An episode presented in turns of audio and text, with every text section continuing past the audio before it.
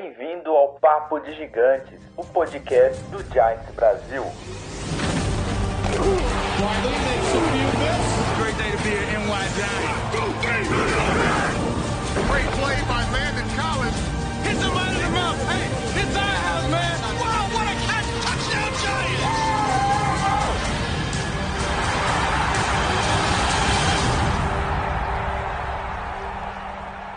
Fala galera do Giants Brasil, beleza? E aí, como vocês estão? Mais um dia, mais uma live, a penúltima antes do da, da live do draft que vai acontecer daqui exatamente uma semana. O draft que vai ser esse ano feito 100% online, todos os general managers e técnicos sentadinhos em suas casas. E lembrando sempre, galera, fiquem em casa, não dê bobeira, não deem bobeira pro, pro coronavírus. Temos até uma notícia hoje para discutir sobre o coronavírus. Então, fiquem em casa, fiquem é, sãos e salvos e deixe a rua só para quem efetivamente precisa trabalhar. E hoje aqui comigo está o Lennon Guidolino, meu fiel escudeiro, voltou. E aí, Lennon? Beleza, cara? E Como aí, está? galera? Beleza, galera? Tudo certo, Thiago. Bom estar de volta. Valeu, cara. E aí, tá, tá, tá, tá tranquilo? Nenhum, ne- entre mortos e feridos da, da terça passada, salvaram-se todos? Todo mundo bem? Salvaram-se todos, todos bem, cara. Tamo aí, não aguento mais esse isolamento, mas tem que fazer isso aí, né, cara? E também aqui com a gente o nosso presidente, CEO, chairman e dono da bodega toda, o Renatão.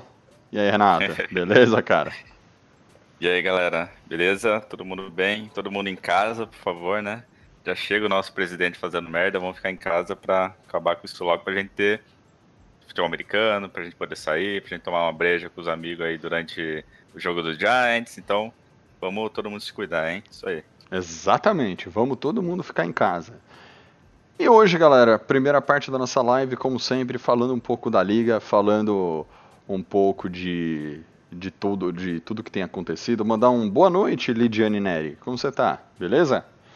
É, falando um pouco do que aconteceu na liga no- nesses últimos sete dias. Ah, uma das notícias aqui, vamos até começar com ela primeiro, que a gente recebeu agora no final da tarde, uma notícia chata que o Von Miller, linebacker do Broncos, ele tá com Covid-19. Hoje o agente dele disse que ele, que ele pegou o vírus. Duro, hein, Lennon? O Miller é o cara excepcional da liga, né, cara? Um puta atleta e profissional. Uma pena mesmo, tá? Puta ser Cada humano dia- legal. É, cada dia mais preocupante esse corona aí pra atrapalhar essa temporada nossa. Eu já começo a estar um pouco até pessimista de que não vai acontecer. Mas vamos ver, né, cara? É, é muito risco pro estado dos jogadores. Por enquanto a coisa tá feia nos Estados Unidos, principalmente. Exato. Vai dar, né? É, espero que não dê realmente em nada, né, né Renato? A, a- essa história aí do Von Miller. Cara, putz, cara. É um, é um mão da porra, né, velho? Com certeza ele vai É. matar o vírus. Tomara, velho, tomara. Eu gosto dele como Verdade. pessoa, velho. Como, o Von Miller como pessoa, não só como jogador, mano. Tipo, Mas vai dar sec no vírus. É, vai. É, mas então, é, é que assim, tem, tem um lado bom que essa galera aí do futebol americano tem condições financeiras de se cuidar muito bem, né? Tudo bem que o vírus não, não, não liga pra ver se você tem dinheiro ou não, pra ver se você é rico ou pobre, né? Ele, ele acaba com todo mundo, mas é igual o Leno falou, né? Vamos torcer para que isso termine logo, não só lá nos Estados Unidos, mas no, no mundo inteiro, que a gente consiga é, sair dessa o quanto antes pra gente voltar à vida normal, né? Já chega de ficar em casa, vamos tomar cerveja todo mundo, ver NFL, ver Giants, é, se divertir, porque tá, tá complicado. Mas para isso todo mundo tem que colaborar, né? E, e essas notícias aí, o Miller não é o primeiro, já teve alguns jogadores e técnicos e, e coordenadores e tudo mais da NFL com o vírus, isso aí tá, tá crescendo cada dia mais e é preocupante, mas a gente fica na torcida, né?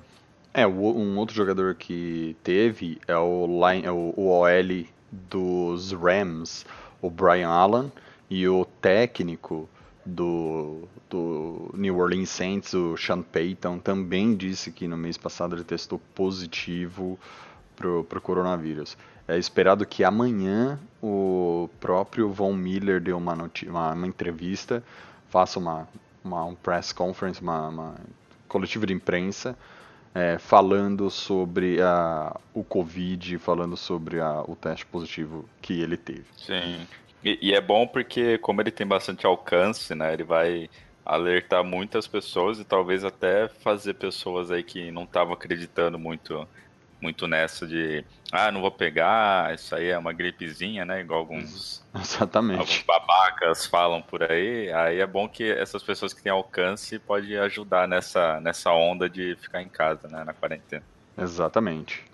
E uma outra notícia que ah, foi até, gente, é uma notícia que foi estranha, que é o doping de um jogador que que ele, ele não é da liga ainda, é um jogador que está na que está na lista de, de, de, possíveis selecionáveis no, no próximo draft, que é o, é o Ed de Wisconsin, Zach Baum.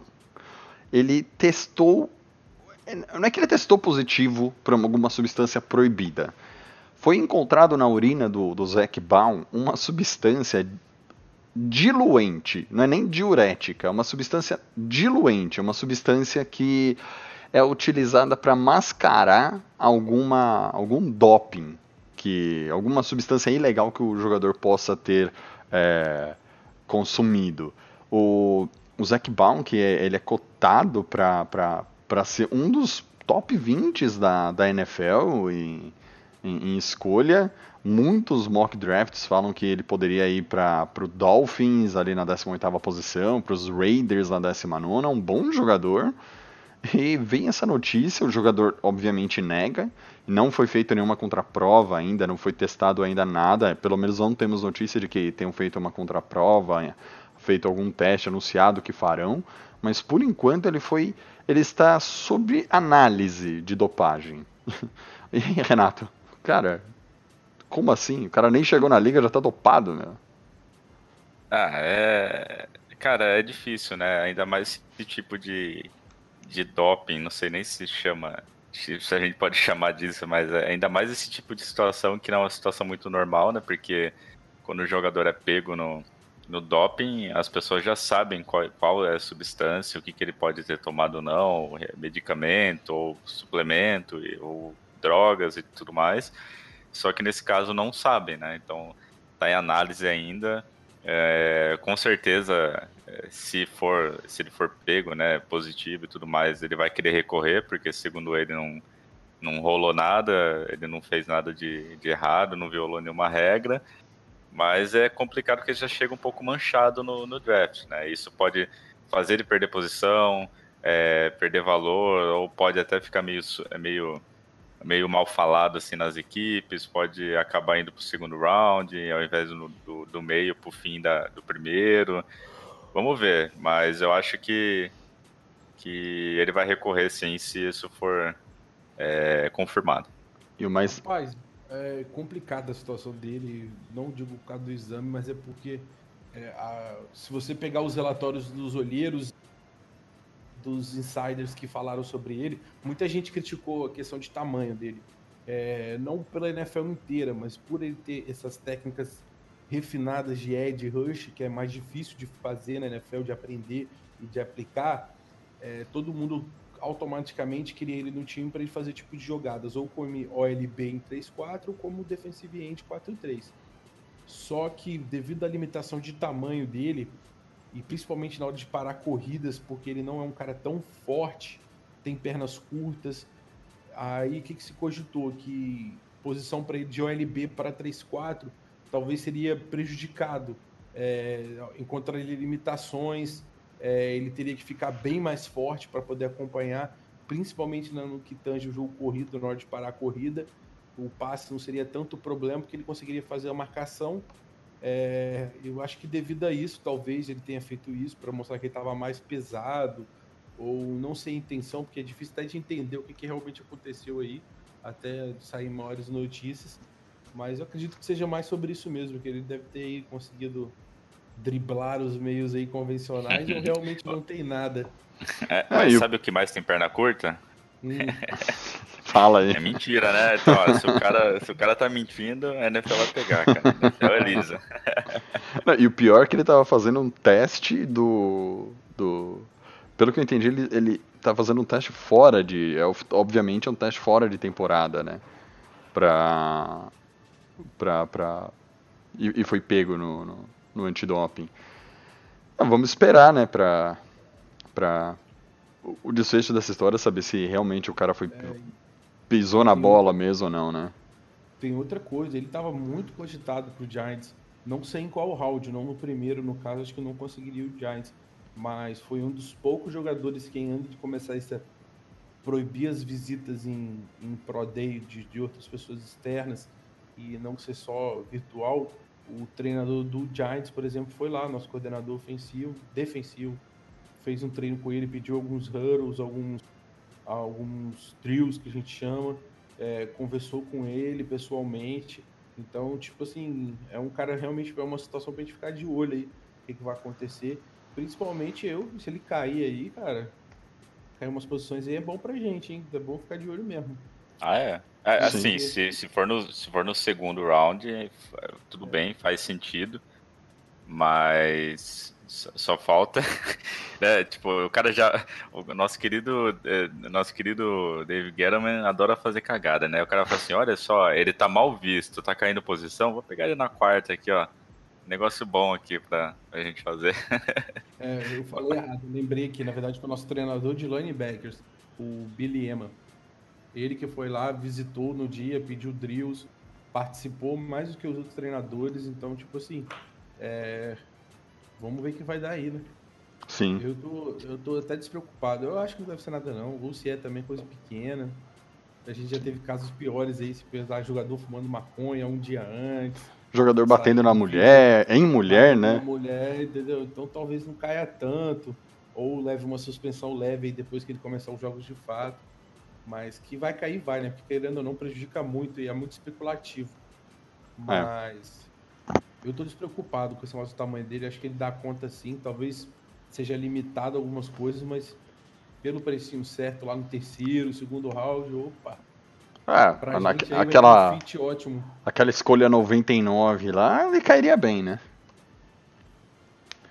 E fechando essa sessão de notícias NFL, ah, como nós ah, já tínhamos discutido, falado em outros podcasts, necessidades de, de quarterback que todos os times da liga possuem, é, uma das notícias que che- chegou, chegou essa semana também é de que os Chargers e os Packers estariam de olho num quarterback, mas não um dos o top 3 da, do draft desse ano, estariam de olho num quarterback de Oklahoma, o Jalen Hurts, para como se fosse um um substituto a médio longo prazo pro, pro Rodgers e pro, no, no caso dos Packers para ver se for se vira um, um quarterback bom, barato, de uma rodada alta, ou seja, lá pro final terceira, quarta rodada.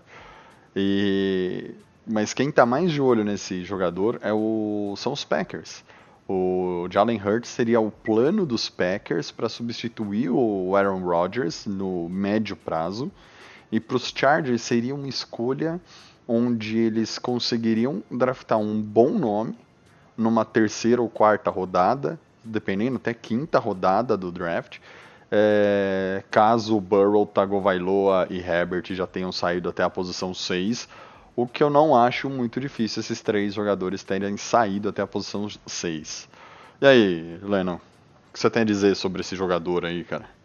Rapaz, eu peguei minhas colinhas aqui, eu não vi nada de fantástico, não. Talvez eu tenha errado aí nas tapes aí. Mas eu sou limitado, mas eu gosto, tipo assim, ele é um corredor muito bom. Isso aí é a verdade. Ele sabe fazer corridas projetadas, ele tem leitura de campo, principalmente quando o time avança em blitz, ele já sabe sair.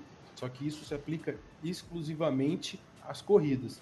Quanto ao passe, já é uma questão negativa que eu posso falar depois.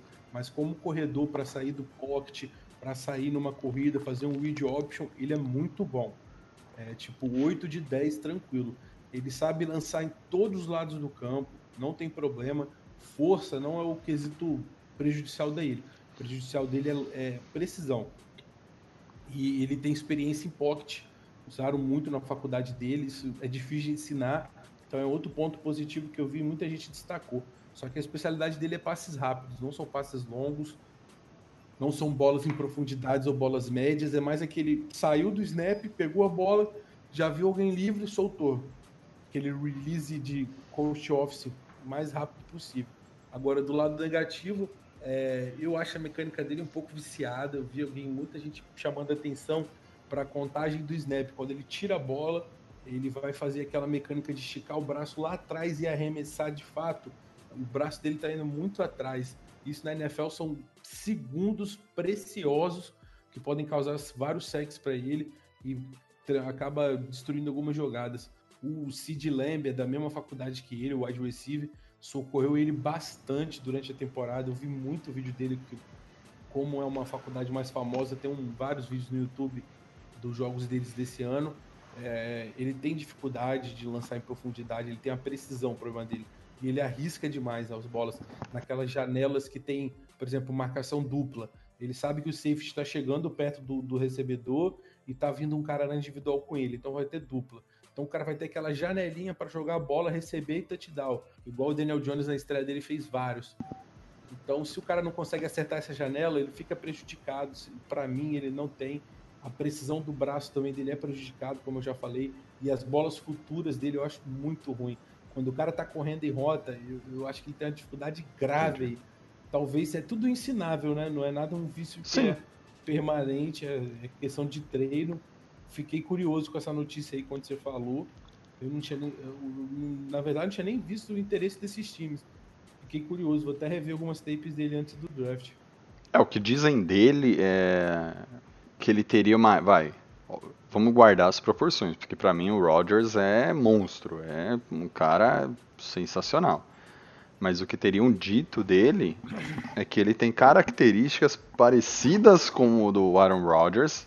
Talvez seja isso né, que você falou de sair do pocket, de buscar um melhor, uma opção melhor para o passe, mas é estranho, né? Porque até vamos tirar o top 3 ali, né, Lennon?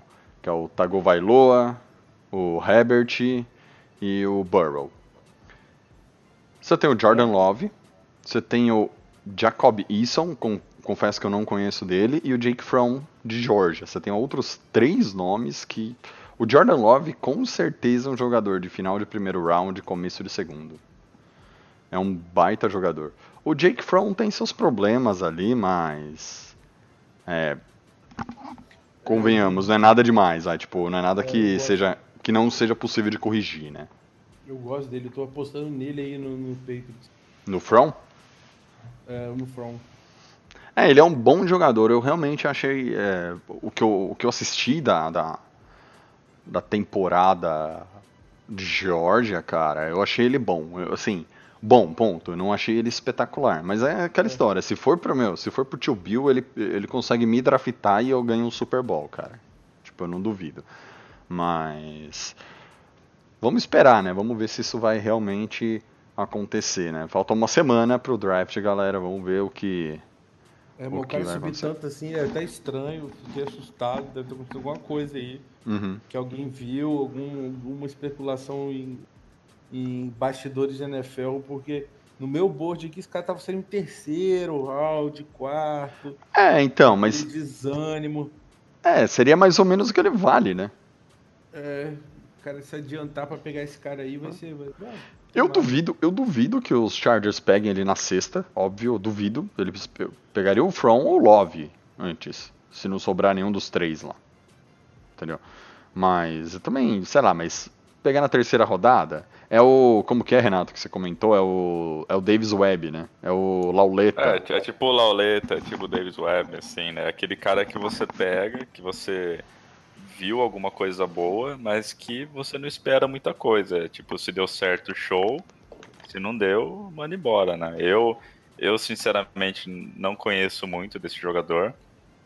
Eu sou do tipo que do draft eu, eu conheço, sei lá, o top 10, top 15, não conheço muito, muito mais além disso. Eu aprendo com vocês aí que vocês pesquisam bastante e tal. Mas pelo nome do cara eu não draftaria não, né? Porque parece que não é um cara muito durável. hurts, né? Ele hurts muito. Mas assim, é, sei lá, se eu, se eu fosse o Chargers ou o Packers ou qualquer outro time assim, é, se eu fosse pegar um QB para apostar, para sei lá, ver se fica no banco uns dois, três, quatro anos para ver se tem algum futuro, eu tipo pegaria lá para última escolha, para aquelas escolhas tipo, porque na terceira, no terceiro, quarto round ainda tem bons jogadores, né? É, eu não sei se eu gastaria uma bala num QB que você tá jogando as fichas na mesa só para ver se funciona, ao invés de pegar um jogador que, querendo ou não, pode entrar em campo e ajudar o time, né? Sim. Mas, não sei. Eu, eu, eu, se eu fosse o Packers ou o Chargers, eu não faria esse tipo de coisa, mas se, é igual o Leno falou, se alguém viu alguma coisa muito extraordinária, assim, nos bastidores da NFL, e o pessoal tá cogitando isso, é porque alguma coisa diferente ele tem, né? E aproveitando que você falou que Everybody Hurts, né? Como diria aquela famosa banda de, de meninas que eu esqueci o nome, vou lembrar aqui, The, The Course, se eu não me engano. Uh, antes de eu entrar no Everybody Hurts com David Gettleman, eu gostaria de, de, esclarecer uma coisa aqui. Gabriel Miranda manda aqui no chat ao vivo Lenão e um coração. Eu acho que foi para você. O Gabriel Miranda, Lenão. Ah, Gabriel Miranda. Eu acho que eu acho que foi para você essa, essa mensagem. Foi, foi com certeza. Um beijo, Gabriel Miranda, para você também. E o Daniel Jones Gold, que tá aqui, ele fala assim: In DG we trust. Sim. Aproveitando que em DG we trust, o DG tá aqui assistindo a nossa live, ó, para quem, pra quem tá olhando aqui no YouTube, ó. Ele tá aqui no cantinho é, inferior esquerdo ali, ó, no notebook dele. E já que ele todo tá mundo. No... Ele tá no Windows XP dele, vendo Internet Explorer, a nossa. No, no 386 dele. É, no 386 dele. Falando em DG, que todo mundo hurts entrando no New York Giants aqui, o nosso amado, querido, é, veren, ve, verenado é fogo, é soletre, né? Venerado David Gettleman disse semana, essa semana que, dois pontos, abre aspas, eu não vou pagar muito dinheiro por, por um pass rusher. Fecha aspas. É, ele deixou claro que ele não vai para free agents, ele não vai pegar um cara como Clowney, como o Ngakui, que ele vai pagar 15 milhões, 18 milhões de dólares. É, é difícil falar isso porque ele pagou 16 no Leonardo Williams. Então talvez ele fala que não Mas... vai dar Talvez não vai dar overpay Mas... porque ele não tem mais dinheiro, né? Já gastou no Leonardo é, é, é, que assim, é, eu, eu acho assim, em, em partes eu concordo com ele, porque eu não acho que a gente deva gastar aí 20 milhões por temporada num, num, num jogador. É, só que também, pô, claro que um clown da vida, o cara que eu nunca sei falar o nome. Engakui. Engakui. É o Engakui aí, ajudaria muito o time, é um puta de jogador, é um playmaker e tal. Mas, cara, o, o Giants tem, uma, tem um histórico muito grande de fazer cagadas contratuais. É, então, assim. Boa. Aí você aí imagina, tipo, o cara vai pega um clown da vida, 20 milhões por temporada, dá 100 milhões na mão do cara, daqui do, duas temporadas, sei lá, ele faz, negocia, a gente fica com dead money de 50 milhões. Então, assim, de um lado, conhecendo o histórico do time e o histórico de erros contratuais que o, o, Dave já fez, né, vídeo Odell, a gente não assinou ele para trocar. Duas semanas depois, estava no Browns, a gente com um caminhão de dinheiro pagando o salário dele no Browns, né? Então, assim, é, vendo esse histórico, tanto de cagada quanto do time, eu acho uma, uma escolha assertiva da parte dele, porque eu acho que a gente tem que guardar dinheiro para quem vai ficar no time. E ele também comentou que um dos fatores dele pensar assim é que ele quer é, investir em jogadores jovens e em jogadores que vão ficar no time por mais tempo por, é, por jogadores com qualidade e com idade baixa, né? Não veteranos. E de um lado eu concordo, porque eu acho que a gente tem que fazer isso, tem que dar, tem que valorizar os, os bons jogadores, os jovens jogadores, é, fazer eles ficarem no time, não ficar trocando a cada um, dois anos. Mas também sinto falta de um jogador na, no calibre do Clown e do Engakui aí na, na, no elenco, porque com certeza fariam diferença. Então, sei lá, eu botaria na balança, mas eu não, não, não jogaria pedra no Dave nessa, nessa decisão dele, não. Eu não sei vocês, mas eu não fiquei triste com essa decisão dele. O que dá medo é a questão do igual do. Se assemelha muito à situação que ele está hoje. O Getterman Reese, quando ele contratou os Snacks, o Jenkins e o Vernon. É, o cara tava com o Hot Seat, que tinha que fazer uma temporada positiva para tentar mudar aí a balança e conseguir alguma coisa. E aí esse desespero dá esse medo, esse medo de cagada, é, esse medo de fazer contratação overpaid, pagar alguém que não deveria tanto. É, por falta de opções, que poderia ter feito coisas melhores antes, quando lá no começo da Free Agency, mas aí é outra discussão. Agora, talvez realmente, na minha opinião, eu penso assim, muito claramente que não é o melhor caminho gastar dinheiro agora. Exato. É, falta nomes, o Clooney tem a questão da lesão, não foi muito tempo, mas é lesionado. Nós começa a precisar agora pensar a longo prazo. Achar caras que, no máximo, 28 anos, que vão render uns 3, 4 anos para a franquia. E tá difícil achar gente nesse perfil. Então, ou você acha opções baratas que não vão render tanto, ou você acredita no seu elenco, você vai através do draft agora. Porque, é, em vez de ter tirado o, Blat, o, o de Green Bay, o Blake, era para ter trazido um OLB, era para ter investido nesse dinheiro, mas agora já foi. Então, nesse momento, talvez seja até um pouco coerente ele falar isso. Não está gastando o dinheiro da franquia, que é para o futuro, com o desespero do cargo dele. Sim, Sim e, e, também tem, tem um, um fator assim. É, pode ser que ele realmente pensou igual eu e o Leno, a gente comentou aqui, ou pode ser que ele tenha pensado igual o Thiago falou no começo. Eu queria gastar, mas como não tem dinheiro, eu vou dar uma desculpa e falar que eu acredito no time e que eu quero apostar nos jogadores jovens. Pode ser isso também. Se, sei lá, se ele tivesse mais 60 milhões na mão, pode ser que ele faria uma cagada dessa e, e contrataria um cara totalmente overpay é, e não teria esse discurso.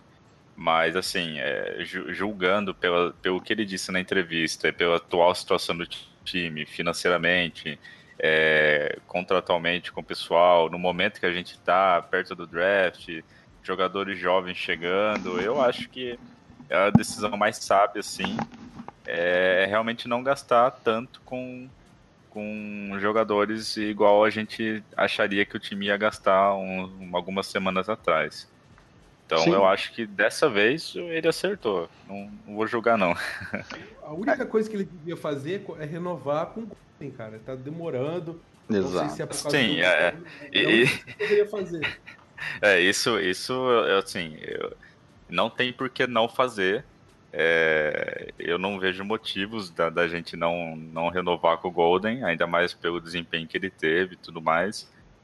Mas eu espero que isso seja por causa do coronavírus e não tá rolando tal, mas vamos ver, né? A gente nunca sabe. Eu concordo com, com o que vocês dizem do, do pagar, do mandar o cara embora. Eu tenho a impressão de que ultimamente os Giants não têm sabido lidar com seus ídolos, exceto o Eli. Porque o Eli é uma entidade é, suprema, é diferente. Mas pensando, por exemplo, no na, na, na, ótica que o Renato falou. Você concorda, Thiago? Concordo com o, com o Renato e com o Dave. Não tem que dar overpay. Tanto que eu falei, eu escrevi um dos textos que eu escrevi no site falando sobre é, a posição de pass rusher, posições no, na intertemporada era que o Clowney e o Ingakui valeriam o esforço, mas nenhum com o valor que de, de mercado que dizem deles. Por exemplo, o Clowney era em torno de 18 milhões o valor de mercado dele.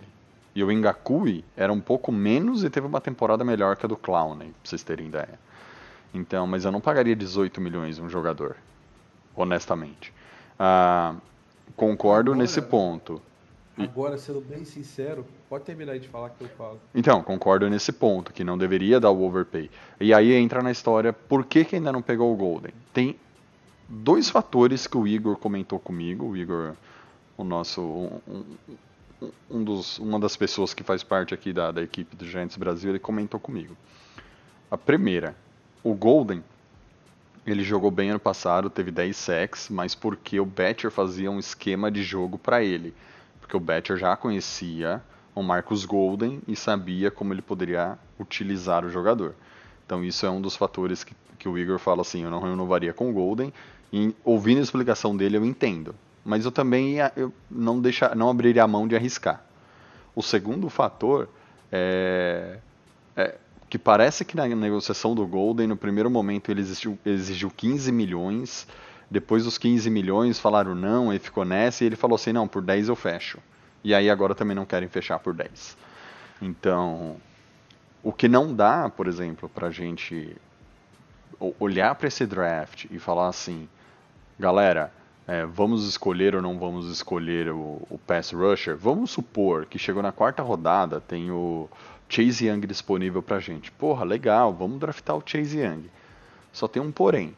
Um Chase Young sozinho não vai fazer absolutamente nada na nossa defesa. Vai ser igual o, o cara de Jacksonville lá, o Lenny, me ajuda a lembrar o nome dele. Que teve 19 sacks e meio na temporada.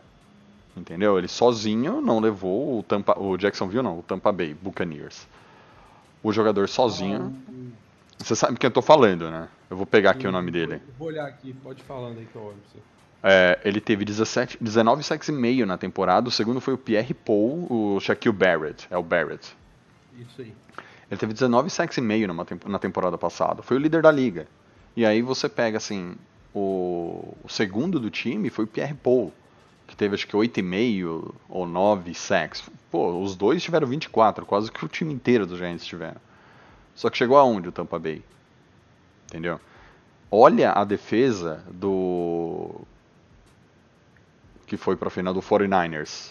Defesa do 49ers com o Nick Bosa. Nick Bosa, o, o superstar, teve 9 sacks ano passado, menos que o Golden. Só que a hora que você pega os quatro caras de, de defesa principais do, dos 49ers, os quatro, quatro jogadores do 49ers tiveram 32 sacks. Ou seja, média de 8 para É, cada um. é- Entendeu? Ou seja, É que assim, é. Eu é- acho é que- tava falando. não dá pra gente ficar assim pensando em ter um só, mas também não dá pra gente e, e não pagar muito caro por um só, entendeu?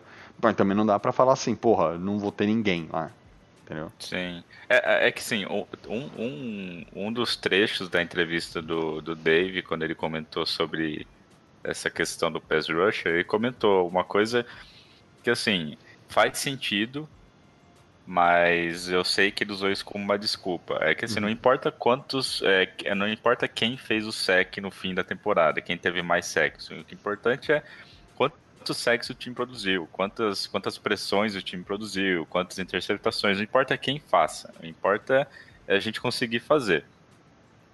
E, e assim como em qualquer aspecto do campo, né, é, um jogador só não faz milagre. Por exemplo, a gente teve o Barkley correndo, só que também ele não conseguiu levar o time sozinho nas costas. Exatamente. Tinha, tinha o Eli, beleza, tem o Daniel Jones, é, bons jogadores, mas também, por mais que sejam maravilhosos, não consegue levar o time nas costas. É, a gente pode ver outros nomes fora do Giants, por exemplo, o Lamar Jackson é um baita jogador, mas não conseguiu levar também o, o time sozinho nas costas. O, o 49ers e, e o Chiefs, né, que, que são os melhores exemplos, né, que chegaram mais longe, são, são times que, assim, eles têm aquela galerinha superstar, aquela galerinha que são realmente jogadores diferenciados, mas em volta deles tem vários, vários jogadores, várias pecinhas que, por mais que não sejam é, tão extraordinários, fazem o trabalho de maneira coerente, de maneira é, positiva e que juntos conseguem fazer aquele segmento, aquela área do time, é, o time em si, é, ser forte é, naquele quesito. É, várias pecinhas na defesa que tornam a defesa muito boa, várias pecinhas no ataque que tornam o ataque explosivo, diferenciado. Então, assim, não adianta o time é, draftar que seja o Chase Young da vida e falar, beleza, nossa defesa está corrigida. Não é assim. A gente tem que ter, a gente tem que dar uma estrutura não só para o Chase Young, mas para o time, é, para a gente não ficar dependendo só de uma pessoa. É, a gente tem que construir a base do time. Eu acho que a base do time a gente constrói com jogadores jovens, com jogadores que acreditam na, na cultura do time, com jogadores que deem é, o melhor de si em campo todos os momentos e não pensem só nele, né? Pensem no time é, como um todo. E eu acho que nesse ponto, é, por mais que seja é, que possa ser de maneira é, sem querer, o Dave Gettleman ele, ele, acertou. Eu acho que a gente tem que acreditar no time, tem que fortalecer os mais jovens, tem que é, dar contratos que façam eles se sentirem afim de defender o, o, o, time, não importa a situação. Então eu acho que sim, que é, a gente tem que estabelecer uma base forte através de, de, de jovens, de nomes jovens, porque daí você constrói uma cultura, constrói uma base realmente forte, não uma base é, através de um veterano gastando milhões que, sei lá, pode ter um histórico de lesão, pode sair do time daqui dois anos, e enfim. Eu acho que nesse, ponto ele acertou. Eu espero que ele faça jus ao que ele falou e que não seja só uma desculpinha para tentar manter o emprego. Né? Sim, total. E sem contar assim, é, óbvio que a gente fala, nós temos uma necessidade muito grande do pass rusher. Óbvio, concordo. É, mas não foi um pass rusher ano passado que fez a nossa defesa ser a lástima que foi. Como que foi que o, que o Joey falou, né? Você quer saber qual que é a sua dist a distância que você tem que manter do, da outra pessoa com coronavírus, né? É só você olhar para os linebackers do Giants, eles marcando, marcando o, a, o tight end. É aquela distância que você tem que manter, uns dois metros. Então, assim, quando, quando o Giants traz jogadores é, para o time, obviamente, tem que balancear. Talvez não ter o pass rusher, por exemplo, mas ter jogadores que consigam marcar um tight end, né, Renato e Lennon? É, talvez é, traga mais, agregue Sim. mais para o grupo do que efetivamente ter o, o pass Sim. rusher. É, é, tipo assim, é, eu prefiro muito mais, ao invés de pagar, sei lá, 80 é, milhões no clown da vida, pega uns três, quatro jogadores medianos para bons, que juntos vão fazer uma baita diferença em campo, tenta suprir é, é, pedaços do campo, posições que a gente tá com depth chart assim ruim ou que não tem tantos bons nomes, pega um linebacker é, mediano, pega um cornerback, pega alguém para ficar de espelho com tal cara, tipo, quer gastar os 80 milhões, gasta, mas tipo, gaste em 4, 5, 6 jogadores medianos bons que tenham um teto de crescimento é, favorável, que sejam jovens, e aí a gente tenta evoluir eles e construir uma base em volta, por exemplo, do Chase Young, em volta do Isaiah, em volta de qual for o jogador que a gente é, draftar nessa quarta posição. Eu acho que a gente dando essa estrutura e essa base para o jogador que a gente for escolher na, na quarta posição, é, com certeza faria, vai, faria muito mais diferença do que pegar um clown da vida e gastar 80 milhões num jogador só. Sim, até o, o que a gente trouxe de Green Bay, que eu sempre esqueço o nome dele, o Martinez, Blake Martinez, Blake. ele é o segundo da liga em tackles. E pela posição que ele joga, é um cara que, que tá naquela zona de marcar o Tyrande. Que tá naquela zona de, de, de de marcar o corredor que passou da, da nossa DL. Então, é, eu acho honestamente que o Martinez não é o pass rusher que a gente quer. Vai custar 10 milhões essa, de cap nessa primeira temporada. Mas é o jogador que precisa para diminuir a distância para o Tyrande. Né? Porque o, a distância do Covid tem que manter na rua. Dentro do campo não tem que ter distância de Covid nenhum. Né? Tem que marcar o cara em cima. Então, esse acho que é um cara, Renato, e talvez o Lennon concorde, que é essa solução boa e barata para montar um elenco, né? E, e outra coisa aqui que a galera tá falando na, no, no chat aqui, né? O Carlos Lugão fala assim, não dar overpay é uma coisa. Agora não ter pass rusher decente é osso. Concordo. O José 13 ele, ele coloca assim: não dá overpay em um edge, mas dá overpay num cara de interior de linha defensiva, que não produziu muito na temporada passada. É, realmente, né? O, o nosso amado Leonardo Williams. Olha, ele tem um É, baita, o- baita de um, como fala, é agente.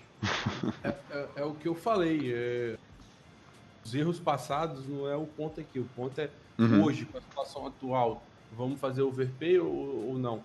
É, eu, eu vou receber pedrada, mas tem um cara que eu gosto muito e, e barato, com certeza ele viria, que é o Terrell Suggs, que jogou em Arizona na última temporada.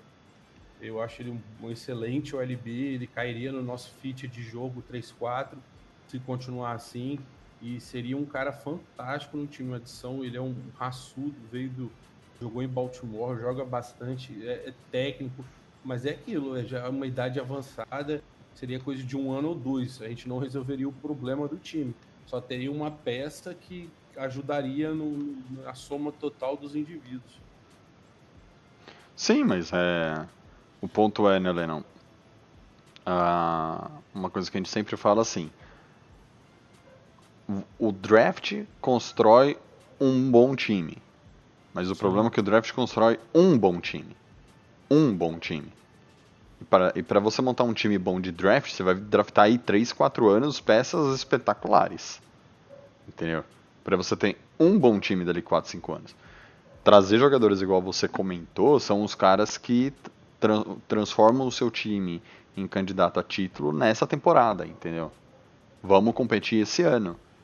Vamos competir no máximo ano que vem pra, eh, no playoff para ser campeão. É, Mas eu acho que vai muito de, de estratégia, né? É, a gente tem que ver assim, que, o que, que o, o Giants quer? A gente quer pegar jogadores jovens agora, passar um, dois, três anos que seja, pegando bons jogadores jovens, construindo uma. uma... Falaram que eu tô com a voz do Darth Vader aqui, não, mas vou continuar o raciocínio. Voltou, voltou. Voltou, voltou, você está normal. Voltou o Renato. Ah, ele, tá. ele despossuiu você. Eu acho assim, é, é muito questão de estratégia, né? Tipo, o que, que a gente quer? A gente quer um time para vencer agora, ou a gente quer um time, é, criar um time pensando a longo prazo para passar alguns anos dando trabalho, alguns anos podendo vencer a liga, né? Eu acho que é muito mais uma questão de, de estratégia. Se o, se o Dave Gettleman e todo mundo do Giants falar, não, a gente quer um time para ganhar o Super Bowl o ano que vem, aí beleza, gasta o que for tem tiver que gastar, traz quem for trazer e, e beleza, afunda o time daqui dois anos, só que se ano que vem a gente for campeão do Super Bowl, show de bola. Mas se eles quiserem um time para se consolidar através do tempo, estruturar uma base, jogadores jovens, criar uma cultura, o que, o que aparentemente, é, depois de todas as entrevistas que a gente viu de, de todo mundo que chegou, é a ideia, eu acho que não tem por que a gente pagar um caminhão de grana num, num pass rusher agora e acabar esquecendo de outras necessidades do time. Então eu, eu ainda, eu ainda acho que a gente tem que focar em, em jogadores jovens. Se quer trazer alguém da free agency, beleza, mas traz um cara que talvez seja jovem, tenha um teto de crescimento é, favorável, que talvez só não deu certo no esquema tático de, de algum time, que no, no Giants com o esquema tático, com os treinadores pode acabar se desenvolvendo, do que trazer uma, um nome desse, gastar um caminhão de dinheiro e, sei lá, daqui dois, três anos a gente acabar trocando ou perdendo ele e ainda ficando com, com o salário do cara para pagar, né? Mas acho que é questão de estratégia. Eu acho que, igual o Leandro falou, não adianta a gente julgar pelos erros anteriores, a gente tem que ver a situação de agora. Eu acho que agora, pensando no como o time tá e o dinheiro que a gente tem, a situação que, que estamos, eu acho que o Dave Gettleman agiu de maneira certa. E aproveitando aqui, ó, uh, esse assunto, o Carlos Lugão fala assim, ó, ocorreu a renovação do McCaffrey uh, e com base nos valores que foram 16 milhões de dólares por temporada, se eu não me engano, McCaffrey, uh, nos parâmetros do Saquão, Barclay, valeria a pena dar para ele um contrato similar uh, no ano que vem, mesmo se ele não produzir o esperado? Por, muito por culpa da OL, e vou já emendar outra questão dele, que assim, né? Ele falou assim: o Barclay não consegue é, performar por causa da OL. É, valeria mais a pena, então, draftar um OL ou o Isaiah Simons ainda? E aí, começa aí, Leno, você aí. O que, que você Então, acha? olha só, é, o, primeiro, o contrato do Barkley, só para deixar claro, é, ele joga 2020, joga 2021 e ainda tem a opção de quinto ano. Então, ou seja, ou ele vai virar free agent só em 2022, isso a gente não usa a opção de quinto ano, que agora ficou mais cara, que é a média do- dos maiores contratos, mas devido ao calibre dele, talvez vá até vale a pena. Então ele estaria free agent de fato só em 2022, ou seja, são três Duas tem... temporadas É, basicamente. três temporadas para analisar esse contrato e fazer. Eu sou do seguinte pensamento: vai de como a situação do time estiver lá, colega. É, principalmente se realmente, do jeito que está hoje, se, é, se ele virasse free agent hoje, eu acho que não valeria a pena renovar e passar esse. deixar vir embora, draftamos, pagamos barato, jogou o que tinha que jogar aqui e não conseguimos tirar o melhor proveito e deixar ele seguir a vida dele. Porque gastar dinheiro agora com posições cruciais é, é, é mais importante do que o running back. Então a gente tem que fazer um, um- um pensamento sistemático. O running back é bom, é, faz, é, eu adorei o draft dele, faria de novo no lugar de qualquer quarterback que tinha lá tranquilamente. É, defendo ainda essa ideia, mesmo que foi na segunda pick overall. Mas é, agora, se ele virasse free agent hoje, eu não renovaria, por questão de time mesmo. Time precisa se reestruturar e a gente não pode deixar o Getman gastar esse dinheiro como se não houvesse amanhã, porque tem amanhã para o Giants. Para ele no Giants, não. Mas o Giants vai continuar o caminho, a franquia é ad eterna, então a gente tem que se preocupar com isso. Hoje eu não renovaria com ele, mas isso aí pode mudar muito em três anos, cara. É, a gente pode perder o Getman agora aqui em 2020, 2021, 2022 entrar outro GM e conseguir construir um time que foi. Pode acontecer, então é, o melhor mesmo é discutir essa questão daqui a dois anos, no caso. E pra você, Renatão? Cara, eu acho que assim, eu, eu não pensaria no contrato do, do Seikon agora, ah, por esse motivo que o, que o Leno comentou, ele tem mais dois anos, três, contando com, com o quinto ano dele. É, além disso, o mercado vai mudar muito daqui para lá, pode ser que aconteça alguma coisa com ele, pode ser que ele se lesione, porque a gente sabe que a vida de, de running back é uma vida é curta, fácil. ainda mais por um running back que Ainda mais para um running back que acaba tendo que fazer tudo no time, receber, correr, lançar, é, bater de cabeça, virar cambalhota. Então, assim, a gente já viu isso acontecer. É, para quem acompanha o Giants há, alguns anos, a gente tinha um baita de running back que tinha um baita de um teto de crescimento, o David Wilson. Era um baita de jogador, só que a gente exigia tanto dele e ele usava tanto a força dele para entrar na jogada que ele acabou tendo uma lesão e teve que se aposentar. Então, assim, e se eu não me engano, foi no segundo ou terceiro ano dele, acho que foi segundo. Então a gente, a gente apostou muito alto nele, tipo, a gente estava querendo muito dele e a gente acabou nem aproveitando. Uma coisa que, entre aspas, não, ninguém poderia prever. Então acho que assim, agora eu não pensaria nisso.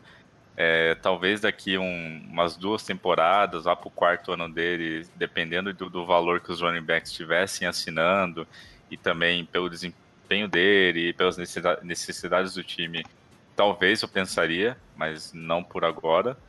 E, e a outra pergunta, né, se, se eu draftaria um, um OT, agora eu, OL, eu, na verdade. OL, né? Eu. Cara.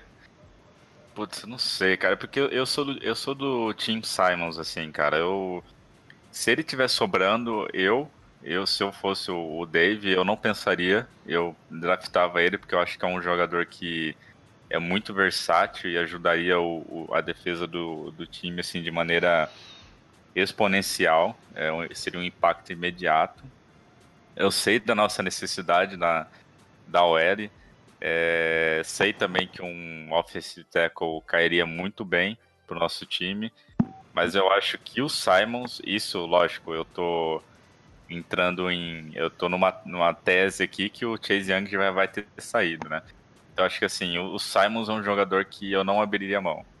Mas é igual o Joey falou, né? Eu não sou pago para tomar decisão. Então, para mim fica muito mais fácil. Mas eu, eu, eu ainda continuaria no Simons. Não sei o Leno, o Thiago, mas eu, o Simons para mim continua como sendo a minha quarta escolha. Com certeza, para mim, é, concordo. Pra, pra responder essa pergunta aí, é, o melhor que tem foi aquela fala do JP. Fico muito feliz. É, para draftar o Simon, você tem um- uma exigência no time que você vai ter que usar ele de forma universal na defesa inteira. Vai ter que trazer um pouco do que ele fazia em Clemson para cá. Se for só para ter um linebacker que vai fazer é, pegar passe fazer bloqueio, meu amigo, na quarta pick overall não vale, pode de OT, que o time vai ter mais sucesso. Agora, o, o, o JP foi muito feliz nessa frase. Se, o- se o cara souber usar o Simon, o Simon é um playmaker nato, é um cara que vai transformar a defesa, é um cara que num jogo que a gente estiver perdendo por três pontos, ele pode interceptar uma bola, fazer um sec. O cara, o cara tem um change muito grande, ele pode mudar o time completamente. Eu prefiro ele do que qualquer OT, é, para responder a pergunta do Carlos aí, Lugão. É, mas também não ficaria triste não se vir um teco aí, é, a gente precisa, e, e não só na- na- nessa primeira escolha de primeiro round, nos outras escolhas inferiores que também são importantes para nossa construção, a gente precisa de center, que pode vir na segunda, ou na terceira ou na quarta. A gente precisa já pensar na substituição do, do, do, do, do, do Solder. Então pode vir um outro OT aí, pode vir um guarde, que rotação nunca é demais. Nosso time hoje está na condição que a gente precisa de titulares, caras que cheguem para somar, novos e não gastem dinheiro. Então é o draft, é calouros, vão ser muitos bem-vindos que chegarem e tomara que façam a diferença, e não seja mais um Eric Forbes. Nossa, bate na madeira aí, pelo amor de Deus, cara. Aproveita- aproveitando que o Lennon falou aí, pra você, Renato, tudo bem, a gente já tem falado aqui de. Não vamos falar do do, do, do Azaia, do da OL que a gente tem falado muito e nem de pass rusher. Tirando essas posições aí que a gente já fala demais. Um jogador, um- uma posição que você acha que precisa de um nome, de um nome ali pra dar um jeito. Tem alguma aí pra você, Renatão, que que Cara, precisa, assim, você olha hoje e você fala assim, pô, cê- beleza, tamo bem, mas se trouxer outro vai ficar, ó, putz, cara, eu acho que assim, é, eu acho que assim, são posições que é sempre bom ter uma profundidade de elenco e é, até por questão de, não, não só de lesão, mas para testes e, e qualquer é, rotações, esse tipo de coisa, eu acho que é muito importante ter um RT, um LT, um, um center, um guard. Então acho que assim, se, se a gente chegar no segundo round, é, a gente, sei lá, escolheu o Simons da vida, ou escolheu o, OT aí que todo mundo comenta na primeira escolha. Chegou na segunda escolha, tem um nome que possa ajudar muito o time, ou possa ser até um, um update assim na, na posição, ou pode ajudar na rotação, ou pode é, agregar alguma coisa na, na linha ofensiva, eu, eu draftaria, porque eu acho que a gente, é igual a gente falou, o Simons, ou seja lá quem for na, na, na, na, na, na na defesa, não, não vai resolver o caso, mas eu acho que a gente tem que focar também na OL, porque a gente tem dificuldade, é, a gente ainda sofre um pouco com, a- com as pressões, a gente, pouco não, né, tô sendo meio humilde aqui, mas muito, a gente né? sofre, a gente sofre muito com as pressões, com sex, com, com a galera chegando em cima do Daniel Jones, com o pessoal não conseguindo é, abrir buraco pro Saquon correr, é, ou dar mais tempo pro Daniel Jones é, lançar a bola.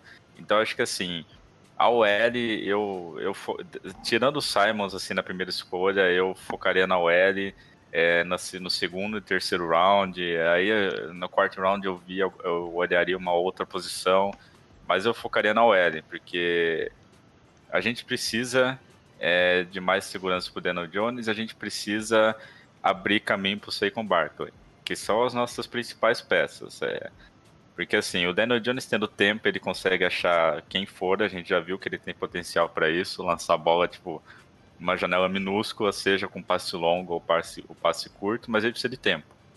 Ele é um jogador que, é igual o Luiz sempre fala, a gente não sabe se ele é muito tranquilo ou se ele realmente não, não percebe que ele está sendo pressionado.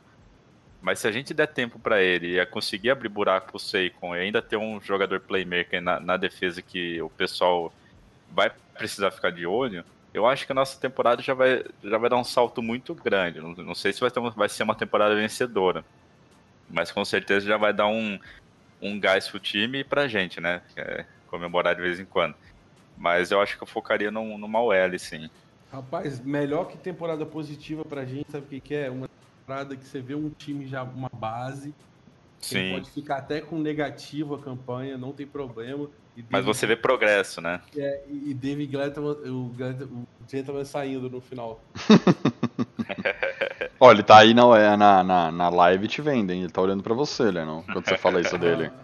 A, a melhor, melhor portfólio, mais fino de todos. Uma tela só, plugadinho o mouse. Exato, ele é old school. Monitor de tubo. Na verdade, aquilo ali é uma, é uma máquina de escrever, que ele comprou com o desenho de, uma, de um computador. Ele, ele, falando sério, ele não tem nem. Ele não. Ele não tem o que, Lennon? Não. Sumiu, sumiu. Sumiu, você voz. sumiu. Voltou, o Lennon voltou. ei, ei, tá ouvindo? Agora sim. Rapaz, se der aqueles 10 minutos da pique pra ele, eu duvido que ele consegue achar a pique dele naquele portfólio, velho. em 10 minutos não dá. Ele não, não dá. consegue nem logar no Zoom. Não. Até o Explorer dele abrir, vai, vai demorar, cara. Bem, não, né? pra mim... a conexão de, de escada acertar aí. Vai, vai, ele, vai abrir, ele vai abrir lá o, o discador do AOL, vai conectar, fazer aquele barulhinho de fundo, sabe? a gente brinca, mas é uma curiosidade, o e-mail do Joey, do Lice Plate Guy, é arroba AOL. Ah, mas o AOL é, um, é uma baita empresa nos Estados Unidos ainda, cara. Por incrível Pô, que pareça. Mas mesmo assim, porra, hoje em dia, o e-mail AOL é, é a mesma coisa aqui, na, aqui no Brasil, alguém com o e-mail da Ball. Exatamente. mas para mim, assim, eu acho que a gente deveria dar uma olhada com carinho nesse draft, por exemplo, é, na posição de wide receiver. Porque a gente tem um Tate com 31 anos, a gente tem o Shepard que não sabe quanto dura. E aí sobraria só o Slayton de jogador de, realmente de peso no time para fazer alguma coisa. E claro, eu não draftaria, por exemplo, o Jeff Okuda na quarta, na, na quarta pick, mas eu olharia para uns corners para colocar uma pressão sim no Baker e no Sean Bill. Ou traria um safety, sabe, para conseguir colocar o Love de cornerback. É. Mas eu focaria muito, muito mesmo, Renato, na posição de wide receiver hoje. Tudo bem que eu acho que a posição de wide receiver é uma posição mais fácil de você conseguir jogador. Ah, é isso que eu ia falar. Eu, eu, não me preocuparia tanto por causa desse fator, assim. Lógico Sim. que você não vai achar um Rudy Jones toda hora, um, um Hopkins é, é, toda hora, toda na semana, esquina, né? Tipo, a... é. Foi na padaria, me, me foi, foi, na padaria, pegou 2 dólares de bala e o DeAndre Hopkins, é, né? Não é assim. Mas assim, é, não sei, eu não me preocuparia no sentido assim, não que o time não tenha, é, não que não seja importante ter uma profundidade de elenco com, com receivers, é sempre bom ter, independente é, do momento do time, mas eu acho que a gente tem tantas outras necessidades, tantos outros... Uhum outras posições que a gente precisa fortalecer que eu nem olharia muito em receiver. É tipo assim, porra, lá na sétima escolha, nas, nas nossas 300 escolhas que a gente tem no, no, sétimo round, não tem mais o que escolher. Tem umas duas sobrando, tem uns receivers lá que o pessoal tá falando bem, que a gente acredita, e show. Mas acho que antes disso eu não olharia. Cara, tem um, um receiver que eu gosto dele muito. Ele tá em New England, mas eu gosto dele desde a época de, de Atlanta que é o Sanu. Eu não sei qual que é, que é a, a, situação dele lá em New England, se ele vai continuar para essa temporada ou não. Mas, por exemplo, se eu pudesse indicar um cara para vir pro time, seria o Sanu, cara. Ele é, ele joga em na posição slant, né? É um, é um, é um cara que de, de, rota curta, não é aquele cara que vai fazer igual o Slayton, né? Correr 50 jardas para frente e receber a bola lá na frente, fazer uma puta jogada, igual o Odell. Mas é um jogador extremamente efetivo naquilo que ele que ele faz em campo. Mas assim, para mim, independente de, é, de todo mundo que a gente precisa, essa essa necessidade de wide receiver para mim seria teria que dar uma olhada com bons olhos assim na free agency, se lá para agosto tem alguém dando sopa ali, bobeando, um cara que precisa é, provar para que veio. Então, eu daria uma olhada ali né, nessa posição, mas de novo, como eu disse, caso é, a gente já consiga é, suprir essas outras necessidades, que é realmente o, o Simon, o Isaiah Simon, é, o OT e e como fala e backfield no todo, entendeu? Você, Lê, não tem mais alguma coisa aí para colocar para fechar nossa live hoje com chave de ouro? Rumo, não, rumo ao draft? draft? Draft online do draft online. Exatamente. É o Inception. Mas você tem alguma coisa assim para colocar nessa. Que, que posição você vê que você precisa ali? Você fala assim, pô, eu gostaria de reforçar essa posição, já é boa, vou, vou trazer outro cara. Para você, quem seria? Cara, eu queria muito o center, cara. Muito mesmo. Acho que o center ele dá uma melhorada boa no Iron um center, um, um, cara que consiga ajudar, né? Não fazer igual Sim, o Halapio saiu correndo, tipo que nem, aliás, não tem nem como falar que ele sai correndo, ele nem corre atrás dos caras, o Halapio. Um center, um, um safety com o Simons ou não, eu acho que cairia bem. A galera tá pedindo muito CB e eu entendo que tem muita gente que não quer ver o desastre que foi na última temporada, mas eu, eu tô bem confiante que o Baker pode evoluir, cara pode se transformar e com a contração do Bridgeberry que a gente trouxe, acho que vai formar uma boa dupla aí. Tô bem confiante no Baker esse ano. Mas não é unânime não, aceito críticas aí, tenho certeza Sim. que muita gente que tá sofrendo, mas eu tô assim, tô bem confortável com a posição de CB. Não, não seria minha prioridade, exceto se aparecer um cara muito bom, tá sobrando lá, aí tem que pegar porque é melhor, vai adicionar o time, não tem jeito mas não acredito que vai acontecer isso de maneira fácil. Então, safety, center são disposições. Wide receiver também, gostaria de um, não tão alto. Eu acho que daria para a gente correr atrás de um cara de tipo específico. E eu, o, Judge, o Judge ele tem, ele tem formação para fazer isso, de achar um cara que vai complementar esses três. É... E é isso, eu acho que dá para a gente fazer. É, e não é só esse draft, já cansamos de falar isso muito aqui a gente vai precisar de mais drafts para achar um time completo. Exatamente. Nesse, nessa franquia, então vamos ver, cara. Eu tô assim. Se vir um center, vir um OT, vir um Simons, já tô muito feliz. Acho que já é um, um puta adianto aí. Se vir um Ed também no segundo round ou um safety, maravilha. Não, a gente tá nem em condição de escolher, a verdade é essa. Exatamente. Virou titular, tá ótimo. Vamos embora pro jogo.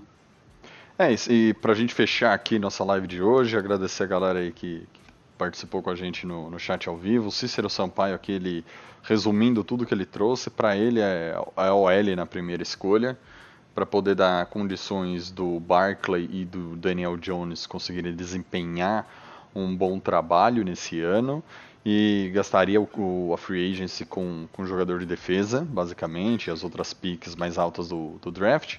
E se for para pegar um wide receiver, que pega um cara alto. É, por exemplo, como o Plexico, que é um cara. É um wide out Sim, e alto. É, a, a, gente falou isso, um cara de red zone, um, uhum. não seja específico nem de zone, é aquele cara que já chega no graus, rota para fora do campo, rota de 40, de invertida em 90 graus. É um Sim. cara que vai saber fazer o que a gente não tem. O Ingram acabou que era tão sonhada espaço que ele ocuparia seria esse, mas acabou que ele virou mais um recebedor que de red zone. Então vamos ver aí se vai saber. Esse é o meu tipo de recebedor que eu mais quero. A gente precisa de um cara aí, um cara alto mesmo, de verdade, um 6'2, 6'3, um cara que vai adicionar nesse time aí um jogo aéreo mais alto, umas bolas altas, que não precisa ficar forçando o Daniel Jones a jogar exatamente aquela janelinha, porque nossos recebedores não são tão altos. Uhum. E quanto à questão da OL, realmente ele tem razão, Cícero. É, quanto mais inferior que seja, mais o trabalho a longo prazo vai, vai contrariar a balança. Então não adianta ter esperança. Você viu um OT que o OT das posições estão ficando raras e estão gastando muito é, em OTs e guardas, na verdade. Caras que são bons estão ficando com piques cada vez mais altos, que é difícil de arranjar mesmo. Então, cada vez que ficar buscando um OT em rounds inferiores, mais difícil vai ser de ser titular, mais fácil vai ser a frustração de acontecer alguma coisa errada. Então, realmente, é, não, por isso que eu falei, eu não ficaria triste de um OT uhum. no, nessa quarta pick, eu entendo, é uma, é uma válvula de escape que a gente precisa e, e, e é quase, tem chance de errar é pouquíssima. Mas eu acredito que no segundo round tem alguns bons nomes que ainda são titulares. É, o Guardian eu acho mais fácil de conseguir no segundo e terceiro round, assim como o Center, porque podem ser titulares do nosso time e a turma não está excepcional, mas está com uma oferta boa de uhum. E é isso aí, galera. Renatão, gostaria de deixar o meu muito obrigado aí para você, nosso, nosso mentor intelectual de tudo que tem aqui do Giants Brasil, galera. Renatão, obrigado aí pela participação. De nada, é brincadeira. É, valeu, valeu, Tiagão, aí, por sempre comandar essas, essas lives aí pra galera, todo mundo gostando bastante. É, lembrar todo mundo que semana que vem já é o draft, né? Semana que vem, dia 23. É, o Thiago Leno, talvez eu participe, mas os dois com certeza vão estar aqui fazendo a cobertura do draft. Então, se vocês quiserem acompanhar com a gente, vai ser bem legal. Talvez role é, um descontão bem grande lá na Sweet Up Imports. A gente está conversando com eles. É, a gente vai estar aqui é, durante a primeira escolha, a gente vai comentar, vai dar risada, vai se divertir, talvez fique nervoso, mas vai ser legal. Então, marque aí na agenda, se inscreva no canal, que semana que vem a gente vai estar tá aqui ao vivo no primeiro dia. E nos demais dias a gente vai estar tá aí fazendo postagens. É, siga a gente aí no, no Instagram para acompanhar as escolhas, novidades e vamos que vamos. E todo mundo em casa pra gente acabar com isso logo e tomar cerveja assistindo o Giants, hein? Valeu, Thiagão, valeu, Leno e valeu todo mundo. E, Lenão, fiel escudeiro aí, muito obrigado de novo por participar da nossa live, por estar aí presente, por trazer informações sensacionais pra gente. Obrigadão, cara. Tamo junto, um abraço, Thiago, um abraço, Renato, um abraço, galera, que foi uma live. Vamos aí para terça-feira para a próxima e tá chegando, galera. O draft tá chegando. Exatamente. Terça-feira a gente vai tentar trazer o maior, o maior número de informações possíveis sobre o draft, não só dos Giants, mas como os outros times também estão se, se preparando para esse próximo draft. A próxima live será basicamente draft. E em 6 horas, 23 minutos e 52 segundos, nós estaremos aqui ao vivo fazendo a cobertura do draft 2020 da NFL. Galera, muito obrigado aí para todo mundo que acompanhou. É, fiquem em casa e sim, Thiago Cabral, vai para o Spotify essa, essa live. Fiquem em casa e tomem cuidado. Até terça-feira. Abração. Falou, até mais. Valeu.